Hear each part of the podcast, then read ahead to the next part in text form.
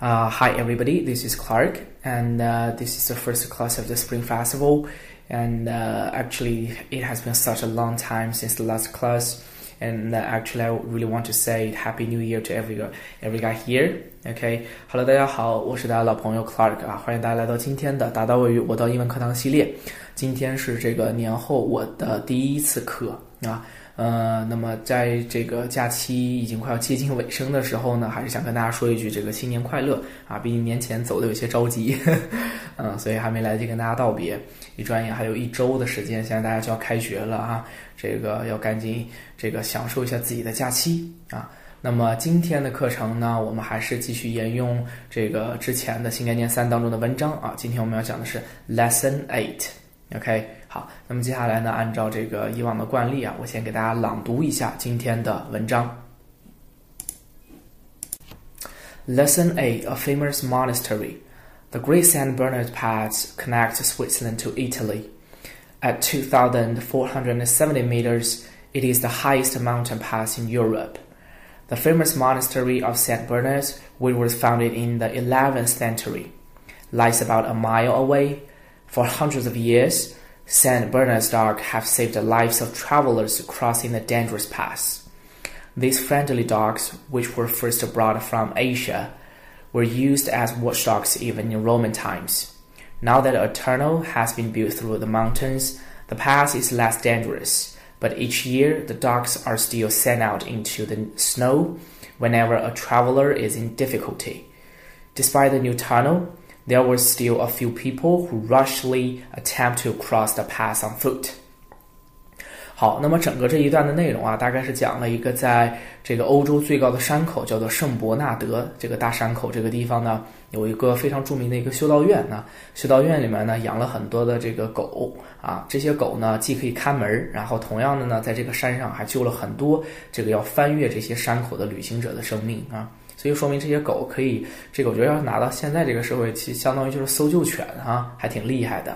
好，那么接下来呢，我给大家简单的再呃把文章当中的一些重点给挑出来，然后给大家讲一讲。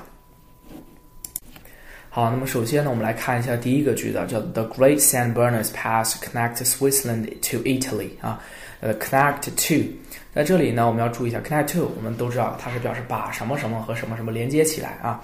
但是呢，通常来说呀，这个 connect 是指一些不太紧密的这种联系啊。被联系的这个物体呢，仍然这个保持着自己的一些特性啊，但中间呢，建立起某种相关的这种联系，可用于呢这个具体的事物或者是一些呢抽象的概念。介词呢可以用 to，也可以用这个 with。比如说在这里呢，我给大家简单的举一个例子哈，叫做。This island is connected by streamer service to or with the mainland 啊，叫这个轮船的航线把这个岛屿之间这个大陆啊都连接起来了。OK，所以在这里我们要去注意一下这个 connect。通常来说，我们要使用在哪些情况？刚才已经给大家指出了啊，所以在写作的过程当中，这个就是能体现出来你的呃写作的一个功底到底深不深厚啊。好，那么接下来呢，我们再来看一下第二个句，这个文章的重点啊，稍微有一些的长，叫做 These friendly dogs, which were first brought from Asia, were used as watchdogs even in Roman times。在这里啊，我们有两点需要去注意一下的。第一个呢，就是用 which。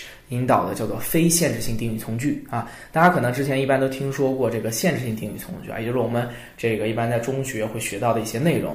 那么限制性定语从句与这个它修饰的词啊，往往有着这个密不可分的一些关系啊。因此，如果去掉这个呃限呃这个修饰的词的话呢，往往就会使这个意意思呀句子的意思啊就会失去含义，或者是呢意义不是很清楚。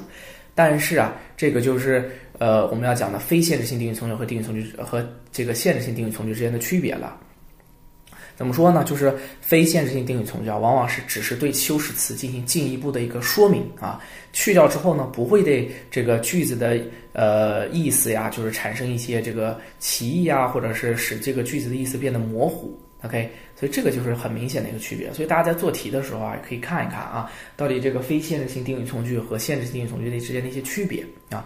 那么限制性定语从句呢，通常后面呢紧跟着呃是紧随这个所修饰的词之后，也就我们可能呃，也有一种说法叫先行词啊。但是呢，非限制性定语从句呢，这个句子成分啊，通常是由这个逗号逗号隔开的啊，经常呢是翻译成一个并列的一个整的句子。接下来我给大家举两个例子啊，大家可以先自己先听一下，觉得哪个是限制性，哪个是非限制性的啊？第一个叫做，A man who doesn't try to learn from others can't hope to achieve much。啊，叫做一个不向他人学习的人呢，是不能指望取得多少成就的啊。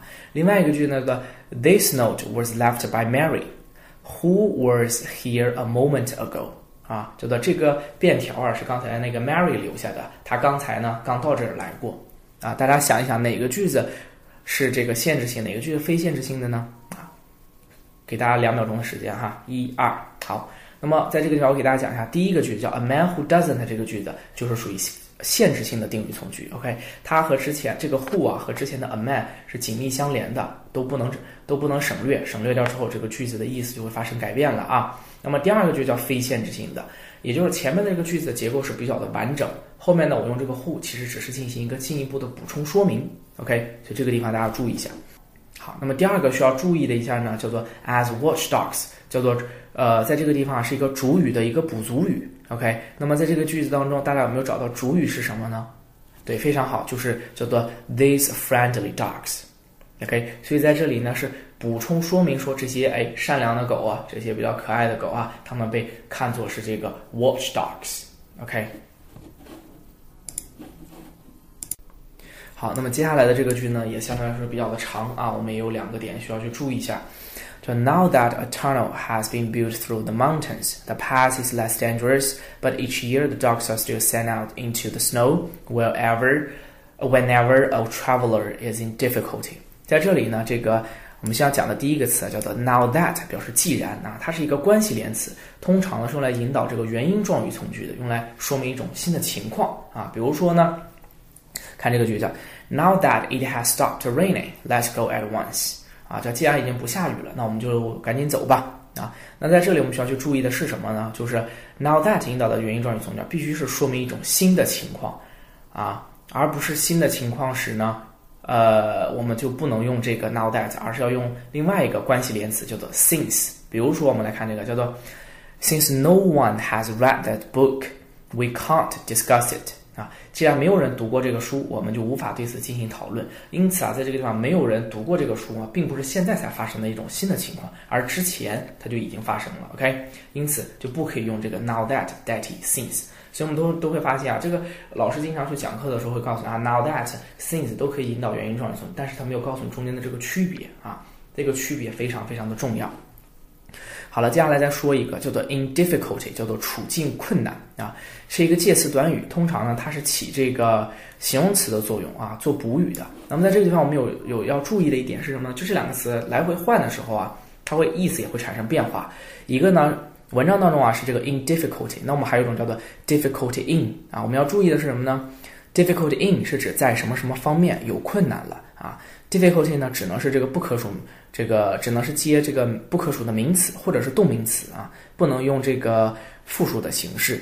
那如果我们要是 in difficulty 呢，通常是做补语或者是这个后置定语，表示呢处于这种困难啊。在表示这个处在困难的当中的意思呢，还要注意了，difficulty 用复数的时候呢，通常是指在财政或者是在经济上面的一些困难啊，这个都是有在特定的语境之下所需要用到的啊，大家要去注意一下。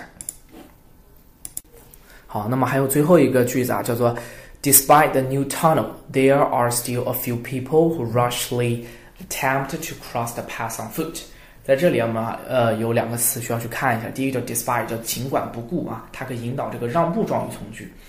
呃，我们还有知道另外一个词组，大家可以想一想有没有想起来，也是表示尽管不顾。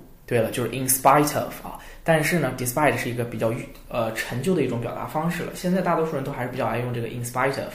那么要注意的是什么呢？in spite of 后面它只能跟这个呃名词或者是名词短语啦，或者是这个动名词的形式，OK 是不能跟句子的啊，大家要去注意一下。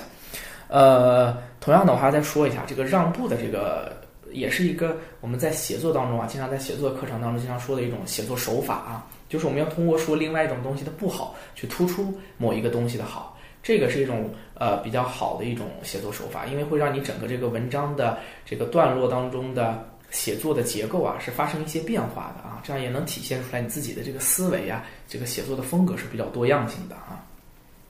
好，还有一个词呢，叫做 attempt，叫做试图啊。做动词表示这个试图的时候啊，呃，后面可以接的这个动词呢，都是用这个动词不定式的。OK，也可以用这个呢动名词，但是呢，这个动词不定式啊，相对来说是比较常见的啊，叫做 attempt to do something，叫做尝试着做某事儿。OK，好，那么在今天节目的最后呢，我还是要说一下老惯例。就是我们的作业呢，已经留在我们讲义当中啊。今天给大家留了两个需要翻译的这个句子，所以大家一定要这个多多努力啊。呃，还有就是学有余力的情况之下，我建议大家可以练习一下朗读这篇课文。但如果说大家可能现在对于发音啊各个方面技巧可能掌握的还不是很好的时候呢，就不太建议读这样的文章啊，因为可能读起来会很费劲，这样的话修改起来可能也会比较的麻烦。我们先从简单的练起就好啊。呃，那么节目的最后呢，我还是再说一句，就是我们的节目现在在荔枝 FM 上面已经有了啊，同样在这个 App 呃 iTunes，OK，就是在我们的这个手机上面也呃苹果手机啊也有了，大家可以随时去收听啊，因为相对来说可能这样的方式更容易一些，大家可以拉动进这个进度条啊，不至于有时候这个手贱，然后把这个整个录音就从头再放一遍了，OK，呃，All right，stop right here，see you next time，bye bye。